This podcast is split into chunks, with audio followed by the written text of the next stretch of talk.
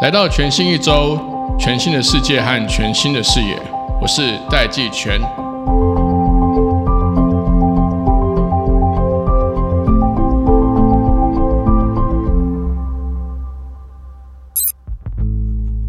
今天这期我们特别邀请了台湾数位企业总会的第二届理事长黄怡颖，以及数总第一届的创会理事长陈来柱来到节目，跟我们来讨论 AI 对台湾企业的第二代、第三代接班产生什么样的冲击，可以把握什么样的机会。那我们在节目中呢聊了三件事情，第一件事情呢是我们的这个来柱校长说，台湾从一九八零年代开始一波大的创业潮，在这四十年内帮台湾的经济打下了这样的一个基础跟。繁荣的局面，接下来这个接班问题，应该用什么样的态度跟方法来去顺利的完成这个产业接班的挑战跟过程？第二个部分呢，台湾现在面临的这个不是只有 AI 转型、数位转型的问题，还包含了这个近零碳排的近零转型，也就是我们现在越来越常谈到的双轴转型的问题。这一些新的接班人们，怎么样来带领这一些三四十年的这个老字号的企业，去面临这样的一个挑战？那最后呢，也请这个两位的第一任创会理事长跟第二任理事长来跟我们介绍数总，也就是台湾数位企业总会到底在做什么，他们如何促成世代合作，如何带领台湾面对台湾未来的机会跟挑战，我们一起来听。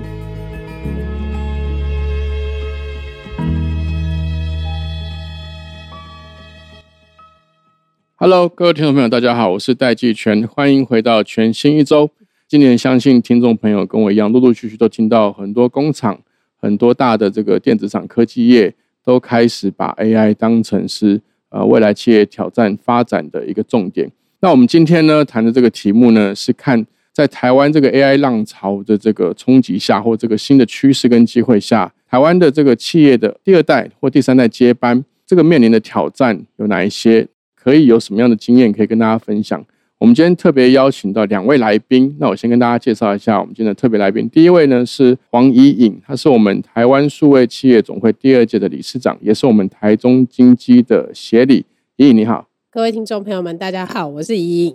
好，那第二位呢是我们的陈来柱，我们现在大家都叫你校长。陈来柱呢也是我们这个台湾数位企业总会创会的理事长，是现任的荣誉理事长。同时，也是友达光电的总经理兼执行长，但是有个头衔是二代大学的这个校长。校长你好，各位听众大家好，我是陈来柱。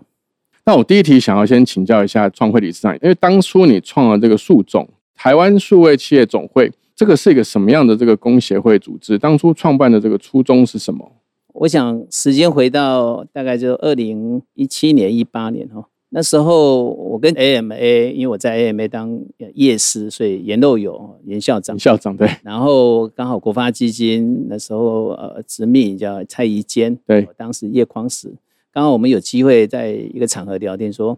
这个未来十年到二十年台湾的挑战是什么？对，我们东聊西聊，后来大概一个结论就是呃创新、转型、升级跟接班。嗯，那创新当然有像 AMA 做创新，那转型、升级、接班。到底是什么问题？是，所以当时在谈这个概念的时候，我们就聊到一件事情，就是台湾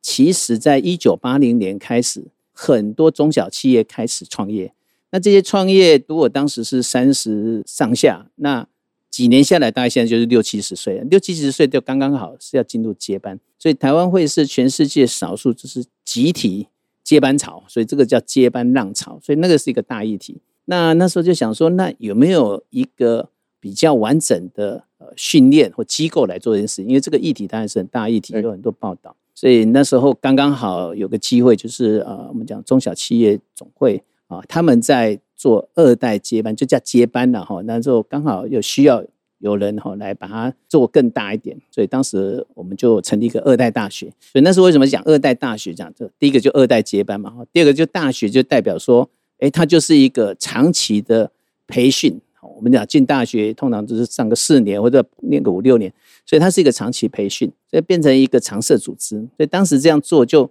哎非常的成功，变成一个专职的机构哦，在做这件事情。所以我们先有二代大学，那就发觉哇，真的台湾进入接班潮，好多这个二代接班的问题。所以接班这件事情就是找到新的的领导者哦，这个人才是最重要。后来过了一两年，我们就看到一个趋势，就台湾开始进入所谓数位转型。对，所以接完班如果不转型，那可能不接，可能就不如不接，因为那因为你要转型嘛，这以前三十年的模式可能要改变。所以那时候在想说，那我们就推动成立一个新的协会。所以当时刚开始的想法就是，哎，我说未来大家都数位转，数位在云端呢，所以我们就说，哎，每个公司搞不好都有个总部吧。所以我们本来刚开始叫数位总部计划，哎，用总部的概念，那数位可以穿透到全世界。就台湾中小企业过去很厉害，就是就卡普雄啊，就是走遍天下哦，全世界做生意。那现在有网络有数位，那这个模式改变。所以那时候本来想做叫数位总部，哎，后来就数位总部这种申请工协会啊，这个名字很奇怪，后来把它改成叫台湾数位企业总会，我们叫叫总会的概念，哎，这个也非常成功，因为我们过去带的这些二代的接班哦，他们真的就是遇到数位转型的需求，所以一开始哇，我们就有很多以前我们带过的学生加入，也刚刚好遇到台湾在数位转型的浪潮，刚开始大家讲工厂自动化。数位化、哈智能化啊，这个就是呃生产这边需要。后来行销现在有用很多所谓的数位转型的工具，数位行销，一直到二零二一年底吧，哈，我们看到一个趋势，就是说全世界在 ESG 的浪潮里面，我们可能开始面临到就是叫低碳或零碳，所以那时候我们在喊出零碳。刚开始大家讲说绿色哈 ESG 这个有点模糊，我们就讲零碳。所以在二零二一年底，应该就是二零二二年哈，就是我们成立零碳大学。啊，这个零碳大学就基本上就是去推动这些中小企业开始升级，就零碳转型。那也刚好很棒哈，我们在二代大学的第一届，刚好学生就是黄奕，那做的非常好，的接班很顺利。然后再来台湾数位企业总会在成立的时候，诶，他们也参与哦这些刚开始的设计。再来我们成立所谓的零碳大学，又参加这所谓的第一届的啊，我们刚开始说零嘛，就第零届，所以他们就是全程参与，所以等于是在。未来哈，在台湾转型里面呢，我觉得这些二代，我们现在讲的二代接班的二代，他现在扮演越来越重要的角色。那尤其是零碳转型这件事情一走，这可能要二三十年，因为我们都知道二零五零年要进零排放，这对他们来讲等于是三十年，这里面的挑战都是他们一肩要扛起。所以非常棒是他们就在这个时间点切入，然后走下去。这个就是我们当时呃看到这样的趋势。那也开始去推动啊这样的平台，来希望能够点一把火哈，让大家能够赶快把这样的资源整合起来。好，谢谢校长分享。因为其实台湾现在在人口结构上面有两个大的趋势嘛，嗯一个一个大的趋势是新世代已经开始接班，这个新世代大概普遍都是四十五岁上下。第二个新的现象是因为现在普遍先进国家的平均年龄寿命都增加，所以以往我们说六十岁、六十五岁是退休年龄。现在开始有个新的观念叫“壮世代”，这两个新的这个人口结构，这样听起来其实校长是很高瞻远瞩，在前面就看到了说，呃，不管是从台湾一九八零年代大的这个创业潮，那到现在，像我就一九七八年生的嘛，一九八零年代到现在大概就是四十五到四十七岁，甚至到五十岁左右，这些人其实在经验上面，在思考成熟度上，刚好是这个社会的中间。也就是说，这个总会的成立或二代大学，它是不是能够把这些接班的经验跟碰到的共同挑战，作为一个平台，让大家可以来彼此分享，降低这个重复学习的学习成本，也让大家这个人际网络跟互相去分享成功经验可以更有效率。是的，其实这就是我们当时在设计这样的平台的时候想到的。因为第一个，现在的问题跟过去问题比起来就是差很多。对，呃，我想过去三十年前吧，啊，或四十年前的环境比较单纯。大家讲全球化分工，对，也没有什么国际对抗，对。再是对环境这种议题，我想没像现在这么严重，因为现在刚刚讲就是气候变迁，对，挑战非常大。那政治上来讲，我想也是一样哦，就国际上的政治环境的改变。所以我觉得对这些年轻的创业家或年轻的这些接班者，其实现在解的题目比过去难很多。相对起来，我就以前就像国中生的题目嘛，就是解联立方程式，现在可能是解微积分，甚至要解量子力学。没错，所以这么难的题目，我觉得靠自己学习是不够的，所以可能要平台学习，就是打群架。我们讲打群架，不是说哦你跟我有什么上下有关系，是大家一起来面对问题。所以过去从二代大学、二代接班到零碳大学，其实不是立刻找到答案，而是我们怎么样结合资源？因为你要找到题目，因为现在这个题目都很复杂，你要解这个题目，你要结合资源，可能要甚至要跨界哈，结合资源。第二个，彼此跨界哦，我觉得未来的题目其实不是单一个产业可以解决的。呃，现在的常常很多的题目是可能要跨好几个产业解决，就产业的定义跟以前不大一样。那我常常用一个形容，这个就是《孙子兵法》讲的，叫“道天地将法”。啊，道就是愿景。所有现在在接班的，可能跟过去他的不管是他爸爸这一辈或祖父这一辈的愿景都不一样，愿景在改变。天叫总经，哈，总体经济在改变。以前全球化的总经跟现在不大一样，现在动不动可能就反倾销，可能我禁止出口，所以总体经济在改变。个体经济因为数位转型，可能很多新的商业模式在改变，所以到天地都要改变。降，我们现在的人才少子化，我觉得台湾未来数十年，我想应该是一直都是这样趋势，就是你可能少子化越来越严重，所以你的劳工，你现在找进来的员工，劳工。包括你的管理阶层势必跟以前的挑战不一样，那你挑战不一样，你的组织设计可能就不一样。所以降在改变，你的组织设计要改变，激励的方法要改变，用人才的想法要改变，利用全球资源的要改变。最后是法，法就是流程，所有的流程因为 AI，因为新的这些数位工具，因为新的这些所谓的呃，我们讲过去这几年数位转型，这些新的。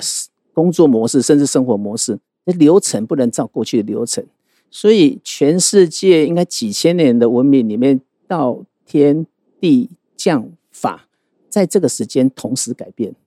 同时改变对大家来讲是非常大的压力。我说这一题就是解非常难的微积分，所以没有办法任何一家公司可以自己解决。所以只有靠平台，所以我们每一年会办一个叫类似叫二代大会时，我这个来了全台湾这种接班者哦，这个可能很多都已经在公司啊，可能扮演到董事长了，所以聚集在一起，他彼此互相学习，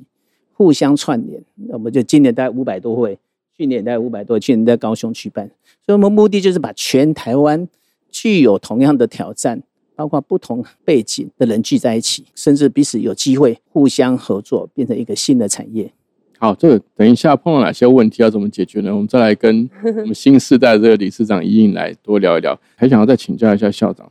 所以从您的角度来看，像我们现在碰到这个 AI 浪潮啊，你认为二三代或接班者，其实所有条件都是新的，呃，到天地降法全部都重来，所以。这个规则越新啊，对创业者来说，我觉得那个感觉是越好，嗯，就表示机会来了。没错没错，就会看到非常非常多的机会。但是如果我们聚焦在科技的部分，就是说从您的角度来看，这个 AI 浪潮会对接班带来什么样这个共同的困境是什么？我觉得接班面对这些新的科技，或者是我们讲更大一点叫数位转型，对，都是一样。因为所谓的班接班，表示他这个班应该是。过去已经乱了二三十年，这跟创业不一样。创业可能过去乱几个月而已，三十年的公司，我觉得它相对面临导入这些新科技的阻力非常大，很大，因为它具有惯性。所以我常说，这些工具要导进去，其实不是花钱就可以搞定哦。像有时候你要组织要重新设计，有些是要流程再造。所以我觉得数位转型在过去这几年大家谈很多，但是真正落地，我认为是。刚刚好，最近这两三年，因为疫情逼着大家不得不落半推半就这样。老员工或者是呃第一代，可能不这样做也不行啊，因为你都 work from home 了。对。那 AI 呢更复杂，因为讲 AI 这几年，其实大家知道 AI 已经好久了，但是对企业有什么帮忙，其实还不知道。哎，坦白说还不知道，但我们看到很多成功的案例。但是在中小企业里面，AI 到底可以帮什么忙？我想也应该是这一两年开始慢慢有一些好的案例。那我自己在观察台湾这么多企业，哦，包括我们的学生，各行各业，我觉得遇到的障碍就是转型的障碍了哈。大概就几个，第一个就是总裁的心，嗯，第二个就是执行长的眼，第三个就高阶主管的脑，第四个就是老师傅的手，再就是基层团队的脚，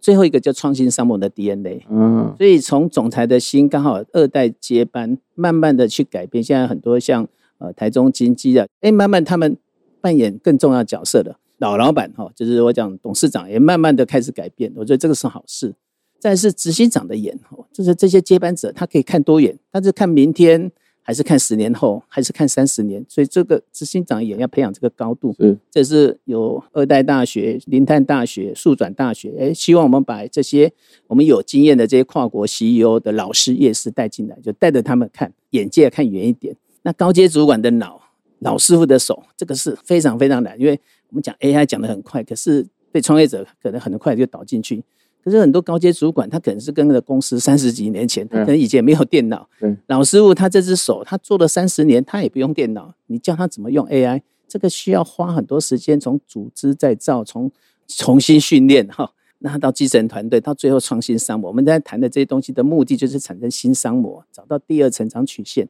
所以它是一个渐进过程，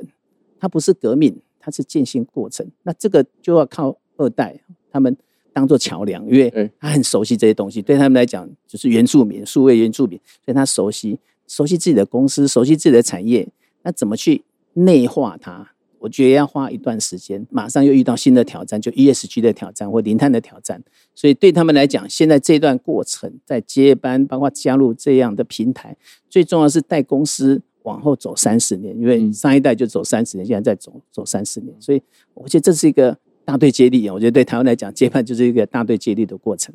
好，隐隐今年大概三月十五号的时候，就是第二届理监事改选，已经开始启动世代交替的计划。你在这个理事长任内，你现在？看到了什么样的现象，想解决什么样的问题呢？有有什么样的规划跟想法？OK，好的，应该是说，在过去参与二代大学，然后还有树总的这段期间，那其实我们过去的角色都比较是说被辅导的这样的角色，因为就是有夜师们带着我们一起做。那当时候就是说，当嗯来做老师这边说，哎，我们要开始做一个接班传承的时候，其实我内心也是觉得蛮害怕的，因为毕竟我们前任的那个理事长是非常德高望重的前辈，所以当老师说，哎，要交交棒的时候，我们就是会觉得说，哎，其实我们是不是有呃足够的能力，或是足够的经验去呃带领着大家一起走？但嗯，其实换个角度想，就是说，因为之前有过去的一些被辅导的经验，接下来其实我们也希望说，透过这样的平台，让更多的二代、三代可以加入，因为其实现在做很多事情，就如同老师说的，其实不是单靠你自己公司就可以达成的，必须是要打打群架，是有一个呃生态系的结合。所以像最近呃，我自己还蛮喜欢的一个名词，就是叫做结构洞，就是有一本书是那个台科大卢锡鹏教授写的。那其实他其中就是提到说，结构洞当中其实有很多可能是强强连接，那强连接可能是譬如是我们自己本身就已经很熟悉的，可能所以机械业的二代我本身就已经认识了。那但是这些人其实跟他互动，当然是可以产生更多的影响力。但还有另外一块是弱连接，就是比如说呃食品业的二代，或是可能是呃其他的产业的二代，是我们平常比较不容易接触得到的。但其实透过树总这个平台也好，或刚才老师有提到说，我们每年都会举办一个所谓的呃二代大会师，其实我们叫未来大数据。那可能会有大概呃全台二三十个二代社群，大家结集在一起，那大概有五百多位二代会参加这样的活动。那其实透过这样的活动当中，会有更多的人脉交流的机会。那可能你就会说，哎，在大家互相交流的过程中，会发现到说，哎，其实某一个产业是你平常不会接触到的，但其实当中是有合作的机会。所以其实从呃树种延伸出去的时候，当时候呃在那个防疫期间也有成立一个国家队，那其实也是由很多个不同的那个产业这边去串联出来的一个国家的防疫队。当然，就是过去树总在这段期间，其实我们是做了蛮多的活动，像每季的这个会员大会啦，那我们有做一个 Digitalk，就是我们会有一个 YouTube 的频道，那我们会去呃采访树总的会员，或是其他在数位转型或零碳转型做的比较成功的企业。然后会跟就是我们的执行长会跟他做对谈的方式做一些访谈，然后我们也有所谓的速转列车。其实我觉得速转列车它比较像是一个呃升级版的私董会，就是我们可能会去呃某一个会员里面的做的比较成功的企业，那我们会去那边呃做工厂的参访之外，然后也会做一个类似呃深入的那一种交流。所以所以可能就是从。下午可能有四五个小时的公司，我们哎四五小四五个小时的时间，我们都待在那个公司，然后大家会做很深度的那个交流。那另外，其实我们也会有一些课程啊、讲座、参访等等这些，其实都会有。那呃，目前我们做的都比较是在国内的这个范围当中。那其实刚好之前有在跟老师这边聊，那老师就有提到说，他在这段期间也去了像新加坡啦、马来西亚这些国家，那也看到了说，哎，其实在这些国家当中也有蛮多其实台湾产业可以切入的地方。所以其实我们也期许啦，未来也许在明年度我们可以就是跨出台湾，然后到国际上面做更多的交流，那也可以把台湾这些其实很好的这种科技能力把它带出去，这样子。好，可是我看起来这个挑战是很大的。怎么说？就是说，以前会有个说法是说，没有坏掉的东西就不需要修，所以会用这个说法在各行各业，包含唱片业啊、出版业啦，甚至这个零售、贸易、运输，其实数位化跟传统的模式一直是有冲突的。最近这几年，就是刚好云端服务开始兴起，三 G 开始成熟之后，才变成说你不数位化，你会跟不上消费者行为的改变，所以电子商务就开始。主导大家的消费行为了，疫情又更加速了，数位转型还没结束，那个全球的温度上升的速度之快，大家就开始要近邻谈判、近邻转型来，所以就有双轴转型喽。光是一般的企业在没有接班议题的情况下，这双轴转型都变得非常困难。再加上你们这样子的一个平台组织，又同时要去处理接班的议题。呃，应该是说每个产业面临到痛点会不一样。对。可是如果是回归到这个核心的问题，其实是离不开老师常常跟我们说的组织流程跟系统啊。因为其实我们会发现到说，哎，大家问题不一样，但是其实可能最一开始还是要从组织的问题去解决。因为像我大概回到公司十三年，其实我们公司也算是有七十年的历史。对。在过去的组织部分是真的比较僵化，然后就有很多层级，所以其实当很多层级的时候，你在解决问题的时候，那个时间就会变得很冗长，对对，然后就会拖很久。所以第一步要先尽量把组织扁平化，层级之间的沟通要变得比较顺畅，然后也要比较快速，所以你才可以在。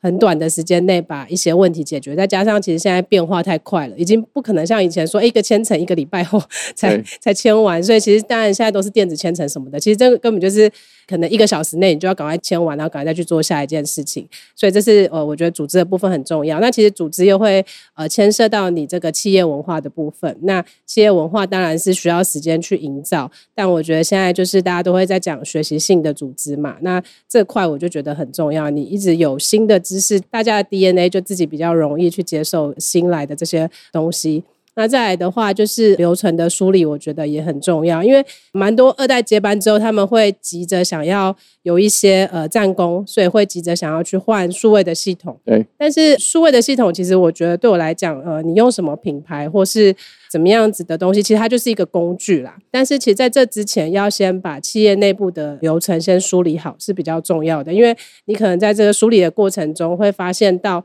哎，过去很多可能是部门之间的重工。那那可能只是因为大家为了要方便自己，不会去用比较整体的角度去思考，所以我觉得第二件事情就是要把流程都梳理好，梳理好之后再去做这个呃，就是系统的选择。那系统的选择，我是觉得呃，当然有时候会有一些品牌的迷失，但我觉得这个其实还是要考量到各个企业自己的资源跟需求。那其实没有绝对用什么品牌会是最好的，因为应该是寻找你自己最合适的一个工具。我这样听起来，你的这个工作内容跟创业没有什么两样啊。这其实就是所有创业家都要碰到的事情啊，但比创业还辛苦。对对，因为我接下来就要问的，因为譬如说我创业，我我至少只要面对董事会就好了。嗯，我没有，我没有长辈耶。那长辈会不会有什么不同的想法？所以你们怎么跟长辈沟通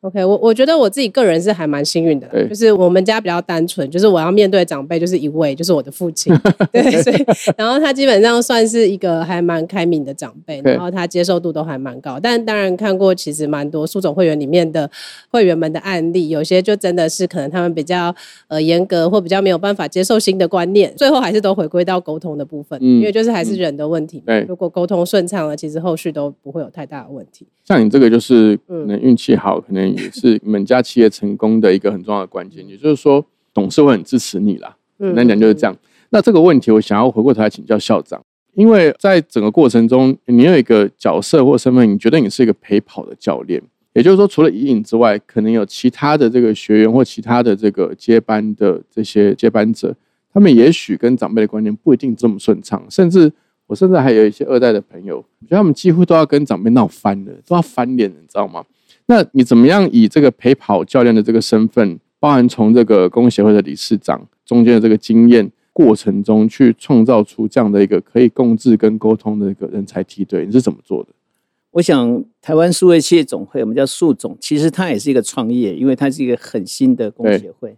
所以也短短的一两年，我想它就是创业维艰嘛，哈。那一开始一个协会的奠定，我觉得愿景最重要，所以呃，我算是跑第一棒吧，先把几个愿景定下来，就是说我们到底要做什么，好，然后可以帮助什么。所以愿景定完以后，我觉得再来，我我刚刚有提到这个台湾进入所谓的快速这种大环境，总体经济的改变，对，所以我们势必是需要呃真正呃未来要执行者哈呃来接这个班啊，就是这个为什么我们要交棒？因为对他们来讲，他们第一线最有感觉哦，那沟通起来容易，因为彼此都是同样的问题，所以我们就开始进入所谓的接班然后。台湾很多工学会说，哦，可能这个理事长可能做了二三十年哦，慢慢的接。我觉得这个现在遇到的挑战哦，可能要赶快让年轻人接班。我觉得这有点像哦，自然界里面我们知道有一种鸟类，我们叫做雁行理论啊，哈，燕子燕子在前面飞，那飞飞呢，其实一群燕子在飞的时候，它的阻力最小，所以阻力最小，其实它航程最长，因为它的航程可以增加三十 percent，因为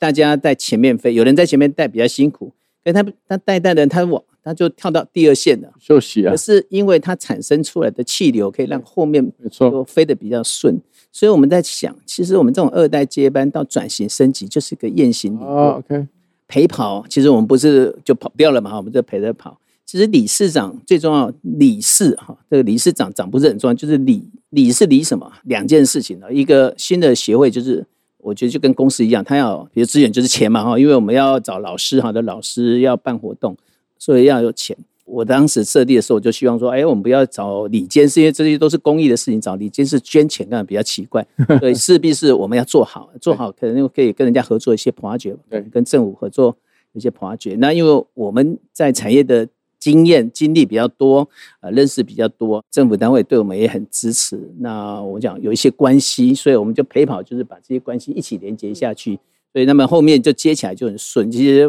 包括工业局等等，我们都算很熟悉。再来，我想有很多这个老师啊，我们要找到夜师群的，因为不是只有学生让他们自己在讨论，因为老师有些经验，所以我们也把一些有经验的老师聚集在一起。所以，理资源哈，跟把这些好的老师找进来，这个就是理事长当时像第一棒可以做的。那现在 k a s e n 他们做的，我觉得更好是。啊，除了前面的资源以外，再来是怎么去把会员，包括刚刚讲这些活动，你这些的参访，彼此的参访都是需要会员彼此互相学习，甚至刚刚有提到说，你到对海外的链接，这个都是资源的链接，所以我觉得它是就是一个陪跑。其实我听校长那样分享啊，我是觉得蛮开心的，因为台湾的整个社会氛围啊，好像在进入一个抉择点，那个抉择点到底是世代之间是要对抗，还是世代之间要合作？我觉得现在就是有一个还不清楚，就是我们常常看到新闻啊，每天的事情，要么大部分都是对抗式的。可是其实台湾真正需要是世代之间可以合作，才有可能把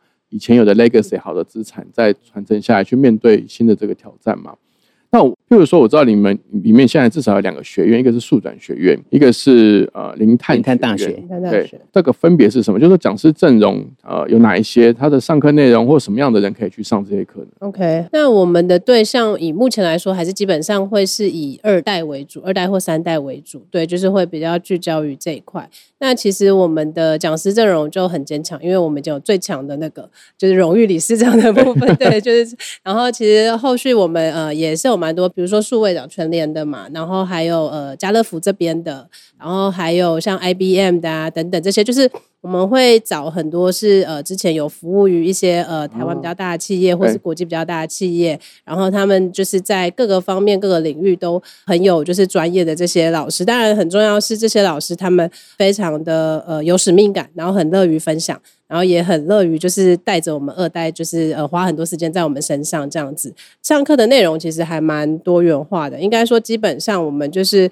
学生他会先有一位夜师去做配对，那当然这一位夜师就是他主要的夜师，但是其他的夜师呢，当你遇到相关的问题的时候，其实还是可以去请教他们。然后每个月会有定期的课程。那因为呃之前的数转大学跟林泰大学比较是分开两个的模式，但现在因为我们觉得其实不管是做数位转型也好，或是零碳转型也好，其实基础的架构还是要先把就是数位转型这一块做好。所以我们其实在今年是把它结合在一起。嗯对，所以其实就会把资源能够更整并在一起。像我这边，大家可以提一下，说有比较成功的那个案例。我们有一位是做那个罗赖把的，他叫 Slowkey，是千富。那其实他们是一对兄弟党，然后他们呢就是算是呃树总的铁粉，所以从树总开始推出呃那个树转大学第一届的时候，其实我们第一届比较特别，我们第一届是跟那个正大。然后还有跟那个呃微软那边，我们是三方合作的方式。那因为那时候大概是二零二一年的样子。对，然后那时候 AI 这个议题还是比较新的时候，那其实我们就开始跟他们合作推出课程，所以他们是从那个时候就开始参加，然后之后到林探大学，然后他们也有参加。那因为像刚才那个来做老师有提到说，哎，其实我们跟数法署这边或跟一些政府的相关单位、工业局这边的关系也蛮不错的，所以他们有一些案子也会让树总这边来做一个类似协办的角色。所以比如说像之前他们有 T 大使。这样子的专案跟 DG Camp 这样的专案，那其实千富他们也都是全部有参与，所以他们几乎就是可以说是一个全勤奖的角色。然后当然，我觉得参与是投入度很重要，所以他们是非常的投入，然后把这样子的力量都延伸在他们的企业内部，所以他们不管是在呃工厂的数位转型也好，甚至是在人资部分的数位转型，其实他们都做得非常的成功，所以算是一个蛮好的典范。那另外，其实我们也有一些可能算是比较大大型的企业，像是呃，就是我们的同业，像是永进这边，那它本身就已经呃做得非常的好，但是因为又有像林泰大学这样子的平台什么的，那再加入这些资源，其实他们又会做的就是更完整。那另外，其实呃，要再特别就是算是宣传一下，就是我们这些二代，大家其实有出一本书，叫做《二代进领舰队》。那其实这本书里面，把我们自己的故事分享给大家知道，就是我们在这段时间，我们怎么样靠这个平台，那一起做数位转型，一起做零碳转型。嗯，网络的书店都买得到，或者成品等等都有通路这样子。好啊，听众们不用担心，我会把这个书的资讯放在节目资讯栏里面。呃，我知道你们建立了一个类似方法论的东西，它叫做 AI 乘以 BI 乘以 CI，可以跟我们说明一下这个东西是什么？AI 我懂，但是乘以 BI 乘以 CI 是什么？好啊，其实 AI 就应该大家都知道嘛。那 BI 比较是呃商业智慧的部分，OK，business intelligence。对，然后 CI 其实就是 carbon 啊哦，碳的部分。对对对对对。我觉得未来全世界最大的问题应该就是近零排放，因为气候变迁造成的挑战。我们看最近这一次夏威夷这个这么大的岛，岛基本上是被毁掉。这个原因当然很多了啊。那当然气候变迁已经造成最重要的原因。所以这个对消费者来讲，对我们讲做生意，不管 to B to C，是最终的消费者已经会开始感受到。以前我们在谈这个议题叫做 CSR，然后我有侧位企业责任，这叫责任。责任我可以做，也做得好，模范生。现在你的消费者已经改变，他对这件事情会痛。而且你看，每一天我们这样的报道，这对很多消费者，他心里会感受，这个世界、这个地球是已经不一样的。所以，我认为做所有的生意，只要你生意嘛，不管你是公益企业或者是一般的生意，其实最重要的是消费者。消费者对这件议题已经开始感觉到痛，我们开始面临的挑战就是整个商业模式在改变。我们在谈零碳这件事情呢，过过去一直在谈说，哦，这个到底是不是叫 CSR？是不是我们叫呼应哦？这个叫尽一点责任就好。其实不是，它最重要就叫商模转型。对，所以过去这几年我们在谈数位哈，数位转型。所以数位转型讲叫数位化、数位优化。其实最重要是后面叫商模转型。那转什么呢？转转到零碳，它不是低碳，它也不是绿色。我们讲说，哦，我们要做绿色，其实不是，因为绿色就绿。深绿、浅绿、黄绿，这个绿是没有什么标准的。那低碳也没什么低啊，因为低到底多少算低？其实只有零，因为零是一个重新开始创新。所以我觉得零碳转型，这个我们为什么在几年前就成立零碳大学，是很精准讲，就未来的挑战就是零碳，就是你所有的商业的模型，你所有的生产的方法，甚至你的能源配置，我们讲再生能都要改变。这是呃消夷的事件，看最早起因可能是有一些野草，但是最重要就是一根电线，电线被风吹倒，那就开始烧起来，这就是集中式能源。其实未来在集中式能源的脆弱性，因为气候变迁，脆弱性越来越大，所以未来可能是分散式能源。我们来重新思考，我们讲碳智慧啊，碳智慧不是减碳，不是盘查，是它里面具有完全新的商模。这就是我们这时候为什么要启动这个零碳大学，从二代接班启动零碳大学，是他们的挑战是要找出新的商模。所以，我们过去几百年来都在谈哦，工业革命啊，每一百年没有工业革命，就是哎，我因为科技改变我们的商业模式，所以很多旧的产业就不见了，被新的产业取消。嗯，我觉得这一波刚开始谈的零碳，我觉得未来就是新的商模，很多的传统的产业都会被颠覆掉。所以这是 CI。所以如果我们的现在的接班者不具有 CI，我想他可能会越走越辛苦，甚至被淘汰掉。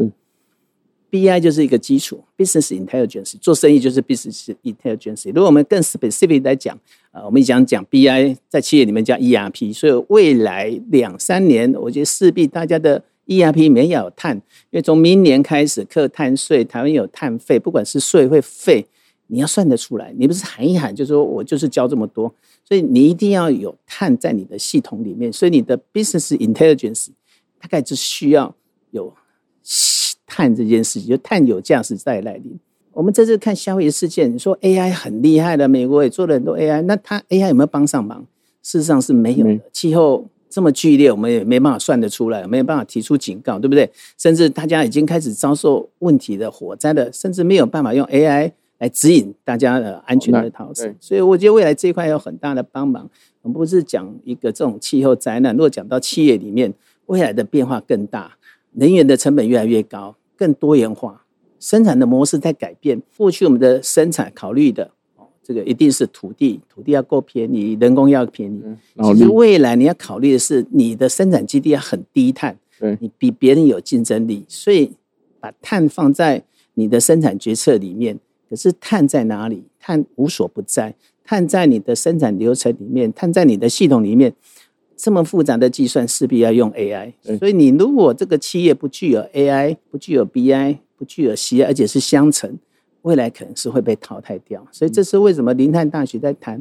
一次要到位，因为你不能等了，因为只剩下几年。不了解，因为我一直在跟同仁跟朋友讲说，我们现在处在的状况是第二次世界的大分流。第一次大分流就是在工业革命的时候，有跟上工业革命的就变成现在所谓先进国家。包含欧洲啊、美国，甚至后来的日本，那还没有跟上的，或者是后来才跟上的，那个是第一次大融合。包含像中国啊、现在的印度，甚至连亚洲四小龙都是在大融合的时候才跟上了这个第一次大分流。那现在第二次大分流就是这个 AI 革命，其实会会让有加入这个 AI 革命的这些国家或企业，它会进入平均每年七趴的成长产值成长，但没有加入的呢，不是被淘汰。就是它的利润跟它的营收会一直缩小。那最后一个部分，我想要再再请这个校长帮我们呼吁一下或补充一下，就是你对这个会员们有什么期待？就如同我刚刚所提的哈，我们如果看人类的文明，人类花大概两万多年嘛，我们从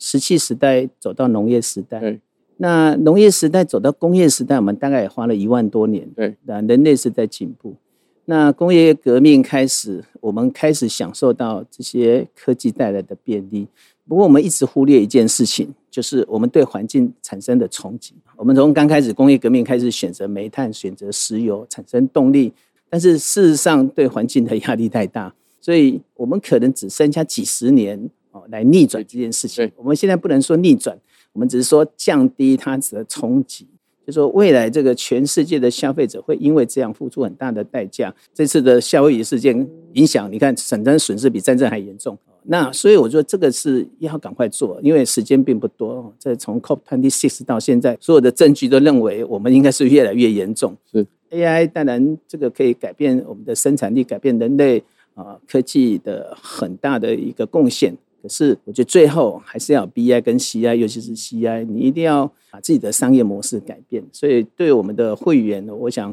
呃，我们在强调说，怎么样用长远的眼光来规划自己的产业啊，再走第二成长曲线啊。因为我们讲产业一定不是说哦一直就照原来的模式。我们每一个接班的不只是接班，他对企业找出第二成长曲线。这个第二成长曲线，我觉得未来应该是都是跟气候变迁相关。我认为它未来是一个新的产业，我们叫碳综合产业，因为我们现在没有办法逆转。呃产生很多碳，那了不起，我们能够做到碳综合，可能 maybe 二零三零年，maybe 二零四零、二零五零年，就所有的企业开始要规划自己的碳综合的路径、方法学。所以我们在强调方法学，不要只是随波逐流，应该要有比较大的战略，用对的方法学，把自己的企业推到另外一个高峰。因为接班的意义就在这里。是最后一个小问题，校长认为什么样的人应该加入这个协会？呃，如果问我的话，我最近常谈的就是我们一定要一起来节能减碳救地球。所以只要这个觉得可以贡献的，我觉得都应该加入。那当然不一定要是二代或三代。我们当然刚开始大概大部分的学员都是二代。为什么在谈二代或三代？是因为他们要肩负三十年啊，一代就是三十年。你现在这个问题不是立刻可以解决。对，从今年二零二三年开始加三十年，就是二零五三年了。没错。这个时间点就是二零五零的净零排放，所以在他们整个工作的历程，甚至他们的这个最精华的时间，都在解决这个问题。没错，尤其是一直持续解决下去。所以，我们欢迎在二零五零年可以找到近零排放解决方案的企业家一起加进来。好，今天非常谢谢英语跟校长来到我们节目当中，谢谢两位，谢谢谢谢大家。